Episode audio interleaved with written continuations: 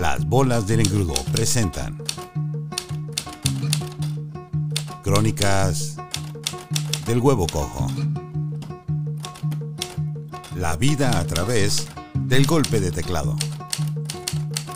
Coordinación y selección de David Izazaga.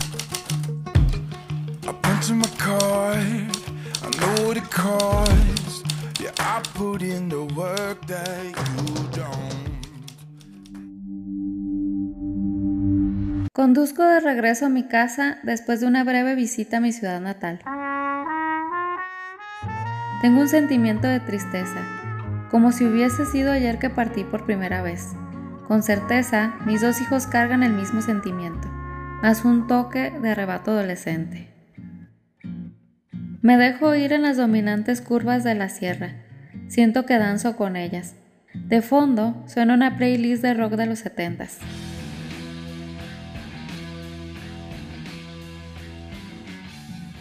Escucho el canto a murmullos de mi hija y la respiración profunda de mi hijo que duerme como si no lo hubiera hecho en días. De repente, aparece la luna frente a mí, tal como si me guiara, mientras pienso en el sinfín de historias que albergan estos caminos, incluso las propias. Miro las cruces y pequeñas tumbas, homenajes de un ser querido que partió, abandonando su alma en un accidente. Recuerdo a Roberto, compañero y amigo de la universidad que dejó su última mirada en esta carretera. Un letrero a un lado del camino dice, puta de la sierra. Me causa la misma gracia que cuando lo leí por primera vez. Mi hijo me pregunta, ¿he leído bien? Y obtiene de mí una sonrisa sarcástica. Sí, has leído bien, le respondí y continuamos nuestro camino por la ruta de la sierra admirando sus paisajes y matices.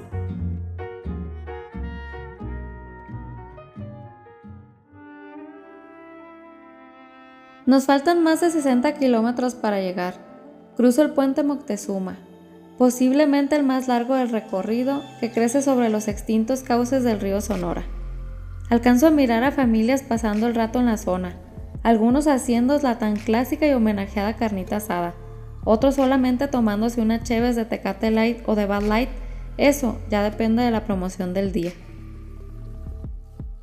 ¿Cuál, pandemia? Me pregunto. Más adelante paso de lado una glorieta en la que han instalado una imponente estatua del moro de Cumpas, un caballo que se hizo famoso por una carrera que no ganó y al que le escribieron un corrido.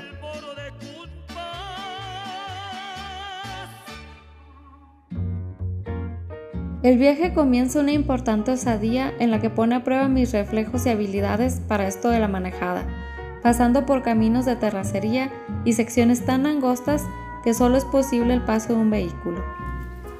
Hace poco más de un año, una lluvia intensa ocasionó que el cauce del río creciera como no lo había hecho en años y derrumbó parte de la carretera.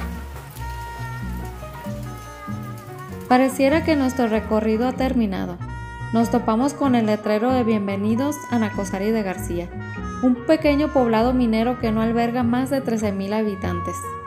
Se me hace divertido contar la analogía de si cada uno de sus habitantes, incluyendo nuestras mascotas, ocupáramos un asiento del Estadio Azteca, no llenaríamos ni siquiera una cuarta parte. Y conocí el estadio Azteca.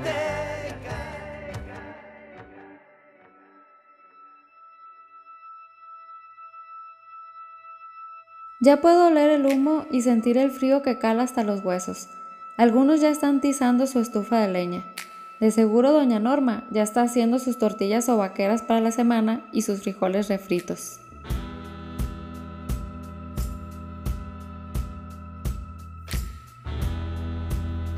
Me encanta visitarla. Durante nuestros primeros días en la ciudad fuimos amablemente hospedados en su casa.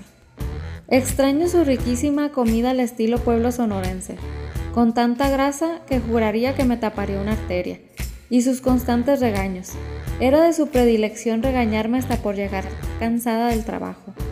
Constantemente me decía que las mujeres pura monda tenían permiso de cansarse, un comentario que surge a raíz de la educación machista propia de la región. Hago una pequeña parada para comprar una taza de café recién tostado y pan dulce. 12 kilómetros hacia la cima de la sierra se encuentra nuestra casa.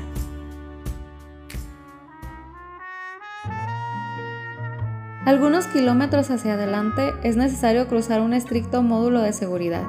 Ha iniciado nuestro recorrido por los caminos propiedad de la mina de cobre La Caridad, la tercera más grande del mundo. Al inicio me causaba nervios, ahora hasta de tú me saludan. Con cautela continúo mi recorrido. Sé de memoria la zona por donde suelen cruzar algunos animalitos de la región. Correcaminos, zorrillos, tlacuaches, venados, lobos, leones de montaña, liebres y coyotes, por mencionar unos cuantos, porque bajan a un pequeño represo a tomar agua. Siempre que transito por esta zona se me viene a la mente el comentario de Doña Brenda. Si atropellas un venado, lo echas al carro y me lo traes para hacerlo tamales. Ganas no me faltan de llevarle el venado que se come mis tulipanes y rosales. Ya es historia vieja las múltiples ocasiones que he tenido que salir con escoba en mano para espantar a uno que otro venado que viene a hacer averías. Cerca de llegar a casa puedes observar como si se abriera un telón entre las montañas el imponente tajo de la mina y sus colores entre rojizos y turquesa.